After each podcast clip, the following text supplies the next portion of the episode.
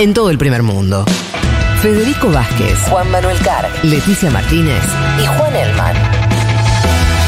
Un mundo de sensaciones. Si les parece, mientras, bueno, hay la gente acá, eh, insisto que hay muchos mensajes, no vamos a poder leerlos a todos, pero muchos mensajes como el de Abril diciendo se me caen las lágrimas, cómo le vamos a extrañar, bueno, muchos mensajes referidos a Eve, otros referidos al programa, eh, nos siguen saludando obviamente en distintos lugares donde nos escuchan y demás, agradecemos. Eh, ¿Te parece, Leti, que hagamos tu segmento lo que habíamos anunciado al inicio del programa, que era ni más ni menos que nos cuentes cómo se arma una guerra. Sí, yo lo, titulé Hechos que dieron pie a una guerra. Y contábamos que, eh, bueno, surgió la idea, sobre todo por lo que pasó esta semana, cuando en los primeros minutos se hablaba de la caída de misiles rusos en Polonia y la posibilidad de, bueno, de ir a una tercera guerra o de que la OTAN responda a este supuesto ataque ruso. Eh, traigo, bueno, al menos dos o tres eh, casos, dos o tres hechos que dieron pie a las principales guerras, estamos hablando de la primera y de la segunda. En el caso de la primera, algo seguramente le suena, un archiduque asesinado, ¿no? Eh, y que básicamente tiene que ver con el, bueno, el comienzo, lo que se conoce oficialmente como el comienzo de la Primera Guerra Mundial, que es el 28 de junio de 1914, cuando el eh, archiduque, el, em, quien iba a ser, digamos, eh, era el heredero del Imperio Austrohúngaro, Francisco Fernando, junto a eh, la archiduquesa Sofía, visitan Bosnia, o sea, están de visita en Bosnia, intentan asesinarlo con una bomba, se salva de ese asesinato. Bueno, hay toda una situación ahí que eh, el, el, chofer que los tenía que llevar, en teoría, se, se confunde, se desvía y lo termina asesinando de un disparo eh, Gabrilo Princip, que era un, un serbio. Eh, de hecho, un disparo, digamos, el, que impacta sobre el archiduque y el otro como medio como que rebota y le pega a su mujer que estaba embarazada, la archiduquesa que, que decíamos. Y este es el hecho que generalmente es visto como el que da pie al comienzo de la Primera Guerra Mundial. Eh, lo que me decía nuestro entrevistado de hoy, que lo vamos a, escuchar después, eh, bueno, por supuesto todo esto se da en un contexto porque ya hasta ese momento habían, se habían dado otro tipo de asesinatos, incluso de, bueno, legisladores y demás, y pero estaba en un contexto ya una Europa muy eh, caldeada, ¿no? Lo que empieza a pasar ahí es que Viena declara la guerra a Serbia como consecuencia de este hecho y después ya lo que pasa es que Rusia le declara la guerra al, Imperio Austrohúngaro o Austria y Hungría y así sucesivamente hasta que ingresa ya en lo que es la Primera Guerra Mundial, ¿no? Eh, les decía, bueno, esto fue la chispa, decíamos, ¿no? Eh, lo que me contaba Tomás, el entrevistado de hoy, es esto, era un contexto de una Europa de mucho crecimiento del nacionalismo, de tensiones obreras, imperialismo, carrera armamentística, entre otras cuestiones que estaban marcando eh, ese contexto. Como dato color, seguramente conocen la banda Franz Ferdinand. Sí. Eh, británica. Bueno, ese nombre, em, el nombre surge de un, eh, entiendo que un, del, nombre de archiduque, que era un caballo de carrera. Bueno, cuando empiezan a averiguar,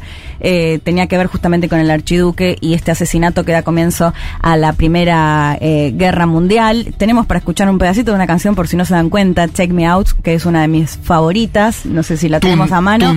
Eh, pero bueno, seguramente lo conocen. Eh, era como, como dato color, por si no, no, no tenían ese dato. Y el otro tiene que ver con la recomendación de una película. Fede, vos me contaste que, que la viste, que se llama Sin Novedad. Ahí estamos escuchando a Franz Ferdinand. Sí, claro. Toman el nombre del archiduque, Francisco Fernando. Exacto. Que es en, alemán, ¿no? Franz sí, Ferdinand. Sí, pero ellos son británicos. Eh, y la película que se llama Sin Novedad en el Frente está en este momento en Netflix. Quiero aclarar que la película eh, que está ahora en Netflix, que es de este año, que es alemana.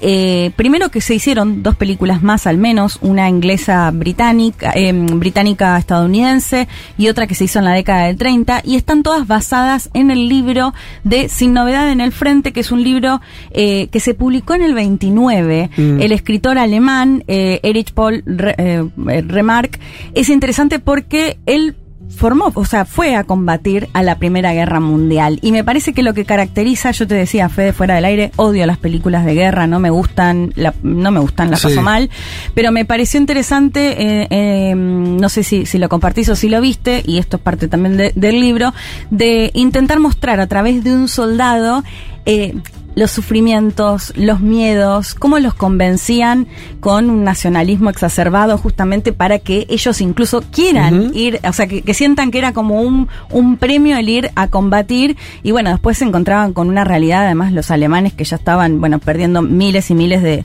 de soldados a diario, que no tenían ni siquiera eh, comida, de hecho, una de las cuestiones que, que siempre me, me impacta de la guerra, digo, más allá de que por supuesto siempre los más acomodados se las arreglan de alguna manera para no ir a combatir, pero sí suele ser un lugar donde se reúnen por ahí eh, pibes de distintos eh, sectores socioeconómicos, ¿no? Y acá hay una parte que me gusta mucho que es en la del soldado protagonista que le dice al otro, bueno, después de la guerra nos vamos a seguir viendo, ¿no? Y el otro soldado le dice, no, yo soy, vos vas a ir a la universidad Claro. y yo soy un zapatero que no sabe leer ni escribir, ¿no? Total. Como dando a entender que... Cada que- uno volverá a ocupar el, el lugar asignado en, en la sociedad. Sí, porque la guerra iguala mucho. eh, iguala, ¿no? Entonces eso me pareció... eh, Hay una cosa de- que no sé si lo- te, te pareció lo mismo, eh, que es- en esta película está mucho, creo que es una de las búsquedas, pero como bien decís, pasa en, en general las películas de guerra, a diferencia tuya, a mí me gustan las pelis de guerra, Sí. eh, que es que está la idea de eh, esto que vos decías, por un lado, todo en una guerra los países tienen que construir eh, mucha mística nacional, la idea de que, che, eh, es fundamental que te sumes vos, porque de esta manera vamos a, este, a defender la patria y demás. Todo eso como funciona, tiene una, una lógica. sí, por Eh, tu honor. Sí, pero digamos, no es solamente una imposición de arriba, porque como bien decís, eh, te muestran esos pibes muy jovencitos y queriendo eh, ser parte de esa épica y de esa construcción nacional Sí. y todo eso. Y al mismo tiempo, de que eso, y eso tiene todo un, un valor y yo qué sé, y después te muestran de qué manera la guerra, eh, la vida no vale obviamente nada. Quiere decir, eh, eh, se toman decisiones todo el tiempo. Decir, bueno, ahora ustedes, listo, al frente y a los tres minutos todos esos están muertos. Y fue una decisión que además no sirvió de nada. ¿Se entiende? Como que, eh, sobre todo en guerras así, tan grandes, tan largas, se muere gente todo el tiempo y que eso no significa nada. ¿Sí? El valor de eso es muy poquito. No. Y entonces entendés como que las dos Sí. cosas, eh, las dos cosas son reales. Hay un gran movimiento épico, nacional, de, de- de convencimiento subjetivo de las personas a dar su vida por el país. Y después las guerras son momentos accidentados todo el tiempo donde pasan, donde se muere un montón de gente de manera, te diría, entre comillas, absurda. Eh, ¿Sí? es, tota- es totalmente absurda. Yo sé que hay una mirada que se suele contemplar como naif cuando condenas la guerra. Sí. Y, y- y me molesta mucho porque siento que naturalizamos estas cosas. Hay otro momento de la película que me parece muy fuerte. Pasa que son las dos cosas. Es absurdo una guerra y no lo es, porque se juega a los destinos nacionales. Sí, está ¿Entendés bien, pero, decir? pero, pero bueno, el tema es estos planos. pibes que capaz que ni, ni- de- digo, no tenían ni idea que iban, como suele pasar en muchas Sí. guerras. De hecho, hay un momento que también me, me impactó mucho, que es cuando él, este soldado que es protagonista, asesina a, uno, a un soldado francés. Sí. Y, y lo asesina en un momento porque ve que están matando a sus compañeros y después se arrepiente, ¿no? Cuan- y ya estaba muerto ese soldado y empieza a mirar las fotos Mm. de la familia y esa cosa tan absurda de decir por qué se está matando, bueno, con, con, con los otros soldados de más o menos la misma edad, además por supuesto todos muy jóvenes. Pero bueno, en la parte, digamos, más allá de toda esta parte que me parece que es la clave y es lo que intentan transmitir y creo que es el- la clave también del libro, ¿no? De Sin Novedad en el Frente y esto con el dato que me parece interesantísimo que el escritor haya participado de la Primera Guerra. Eh, está la otra parte más política que igual le, dedican poco, pero que se da en toda la negociación del armisticio, ¿no? Que hay que recordar se da en noviembre de 1918, que básicamente pone fin al cese de hostilidades. Después se va a seguir negociando y hasta, digamos, firmar lo que se conoce como el Tratado de Versalles, eh, que se va a poner en marcha, de hecho, recién en enero de 1920. Pero no quería dejar de mencionarlo porque el Tratado de Versalles siempre es considerado, a ver, básicamente era una Alemania que pide el armisticio porque estaba perdiendo, como les decía, los soldados y todo esto se- está bastante bien retratado también en, la película, eh, pero que va a firmar este tratado que después va a ser muy cuestionado, incluido entre sus principales cuestionadores Hitler, eh, porque, bueno, básicamente va a tener que pagar una deuda que entiendo que la terminaron de pagar hasta no hace muchos años, va a tener que ceder eh, territorio, bueno, entre otras cuestiones, y que va a servir de hecho de narrativa para, por ejemplo, el nazismo, ¿no? Y cuestionar lo que se había hecho con el Tratado de Versalles después de la Primera Guerra Mundial. Eh, decir que en la película también recuerdan un dato que, que es escalofriante, que murieron al menos 17 millones de personas, ¿no? En, en este primer conflicto bélico. 17 millones, montón. una bestialidad. De- En la segunda murió más todavía, pero, pero esta fue muy. Sí. una- Pero ponderado con la población mundial del momento, Claro, no, que sí, no, claro. es más Es que era, una guerra donde. Por eso eh, eh, eh, lo, de, lo de esta peli es eh, cuerpo a cuerpo. Es, es cuerpo, es, es, es me- me- te juro que se me rompía el corazón Mm. cada vez que veía, no puedo ver esta película. Pero bueno, está buenísimo porque no es solo que te muestran al tipito volando por los aires, sino que te lo muestran, esto, se siente en carne propia Sí. a través de este soldado. Eso me parece que tiene de interesante eh, esta película que les digo, les repito, está en Netflix. En, en cuanto a la Segunda Guerra Mundial, eh, la fecha, y acá es un dato que ahora lo vamos a analizar más, ¿no? Se suele tener una fecha oficial Sí. que muchas veces genera polémica porque también es desde, desde dónde se elige tomar Sí. esa fecha. Eh, bueno, en el caso de la Segunda Guerra, el primero de septiembre de 1939, que es cuando la Alemania nazi invade eh, Polonia. Eh, bueno, que acá me contaba Tommy, ¿no? Como mm, el bueno, entrevistado que ahora lo vamos a escuchar, que eh, lo que me decía con la alianza de la, de la Unión Soviética se asegura el frente oriental muy rápido. Lo que se intentaba evitar en la Segunda Guerra era que eh, sea una guerra, o lo que se buscaba, que sea una guerra rápida e evitar justamente todo este tema de los trincheras y el de cuerpo los a cuerpo. años peleando sí, casi que sin que haya movimientos. Exacto. Eh, si les parece, escuchamos a Tomás Listrani, que lo hemos entrevistado otras veces, politólogo, profe de historia, parte de Embajada Abierta, eh, que él hace un linkeo que ahora lo, lo podemos, creo que da para debatirlo, porque él cuenta cómo se da, le habían dado ciertas concesiones a Hitler creyendo que de alguna manera lo contenían y generó todo lo contrario. Bueno, él lo linkea con el caso ucraniano, Crimea y Putin. Lo escuchamos. No estaba todo precisamente tranquilo en Europa antes de este estallido. En este caso, la Segunda Guerra Mundial nos sirve para pensar dos cosas en el presente. Por un lado, los errores que llevan a ese estallido. Antes de Polonia, Hitler venía incumpliendo sistemáticamente los puntos del Tratado de Versalles y ya había ocupado Austria y Checoslovaquia, por ejemplo. Las otras potencias, como Gran Bretaña y Francia, pensaron que con esas concesiones sería suficiente y eso terminó envalentonando más a Alemania. O sea, perdonarle Checoslovaquia a Hitler nos llevó a Polonia. Y en el presente es muy similar. Ucrania no es invadida en febrero de 2022. Ucrania fue invadida en 2014, cuando Rusia anexó Crimea y la comunidad internacional no actuó, o por lo menos no hizo lo suficiente. Igual que hace 80 años, pensaron que con eso Putin se quedaba tranquilo. Y tampoco ocurrió. Perdonarle Crimea nos llevó a la guerra actual. Ah, bueno, polémica la postura. Eh, bueno, un poco lo, lo que decía eh, Tommy, esto de se creía que se podía contener a Hitler y por eso se Mm. le permitió que viole el Tratado de Versalles, que había ocupado ya otros países, había ocupado Austria, había ocupado la entonces Checoslovaquia, y el momento en el que finalmente empieza la Segunda Guerra Mundial es cuando invade eh, Polonia, ¿no? Como algo que, bueno, ya claramente no estaba surgiendo efecto esto de eh, conceder eh, algunas cuestiones creyendo que de alguna manera lo contenían. Y Tommy que lo comparaba, esto se comparta o no se comparta, con el- lo que él cree que con la península de Crimea, gran parte de los mandatarios creyeron que de esa forma contenían eh, a Putin y, bueno, vemos que, actualmente es, un país que está en guerra.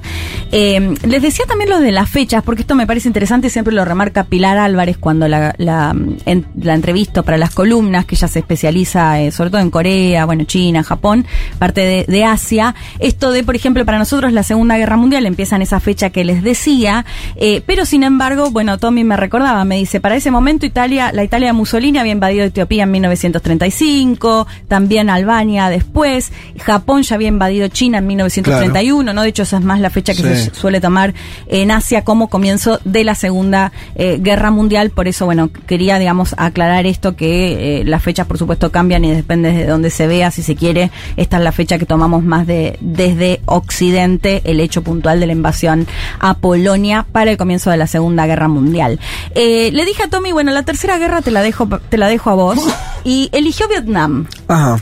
Porque en Vietnam no hay un hecho tan clave. De hecho, se da el proceso de forma, de otra forma. Eh, si se quiere, él me decía, bueno, es difícil ponerle una fecha más allá de que se suele tomar noviembre de 1955, porque era una Vietnam que ya venía de años de, de, lucha. De hecho, bueno, desde la invasión de Japón a, a, digamos, lo que era eh, Vietnam, Indochina, cuando era colonia francesa, la guerra de liberación, de descolonización de Francia, incluso entre los vietnamistas comunistas y los nacionalistas. Y la fecha que se suele tomar es la que Estados Unidos decide enviar un equipo, un grupo de asesoramiento que termina eh, convirtiéndose en una guerra de 100 años y la vergüenza, si se quiere, para Estados Unidos en eh, materia eh, bélica. Si les parece, volvemos a escuchar a Tomás Listrani que hacía referencia a la guerra de Vietnam.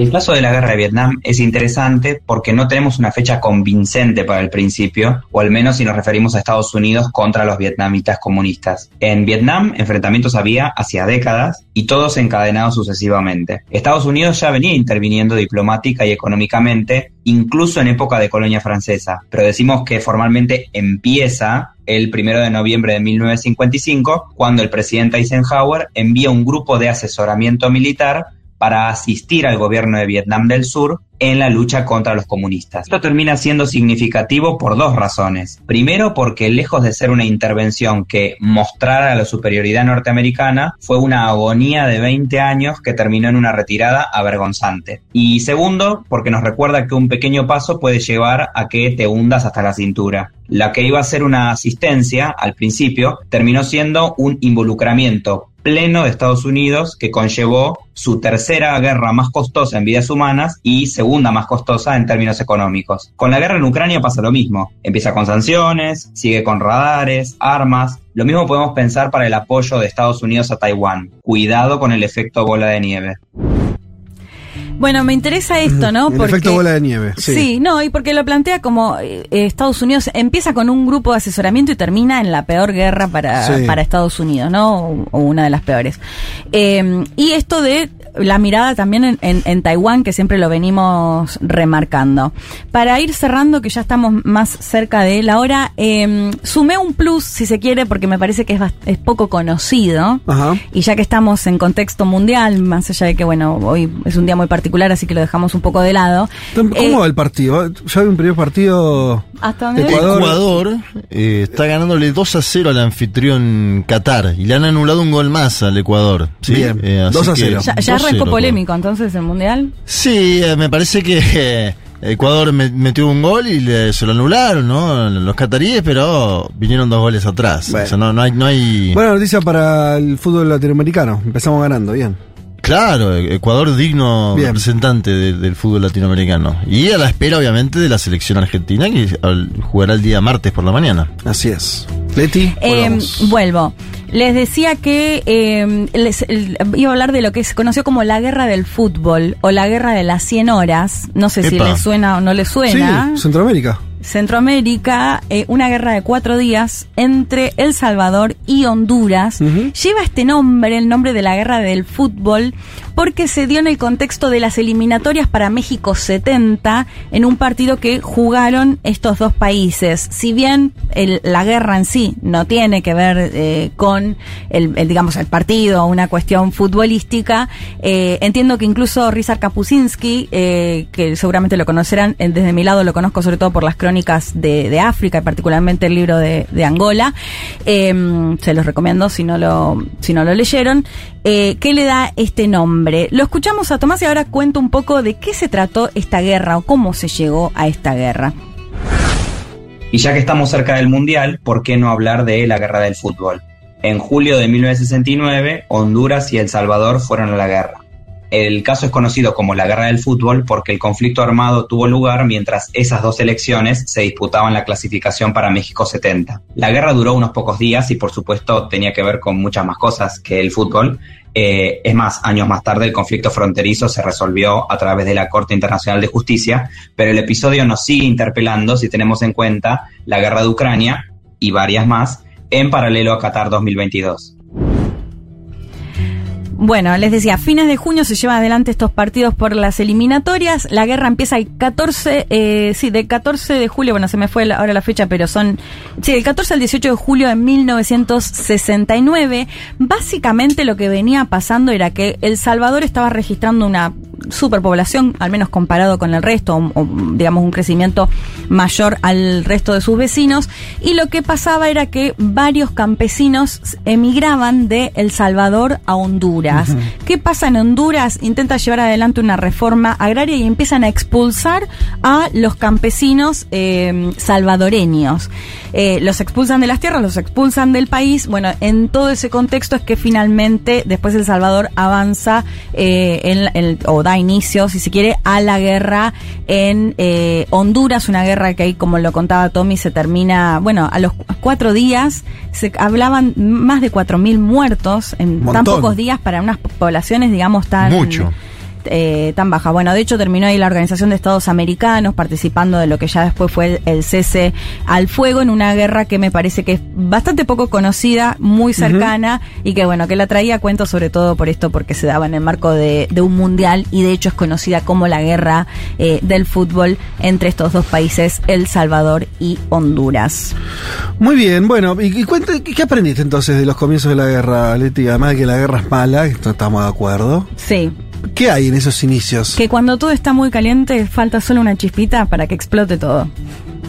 Hasta las 3. Federico Vázquez, Juan Elma, Leticia Martínez y Juan Manuel Carg hacen un mundo de sensaciones.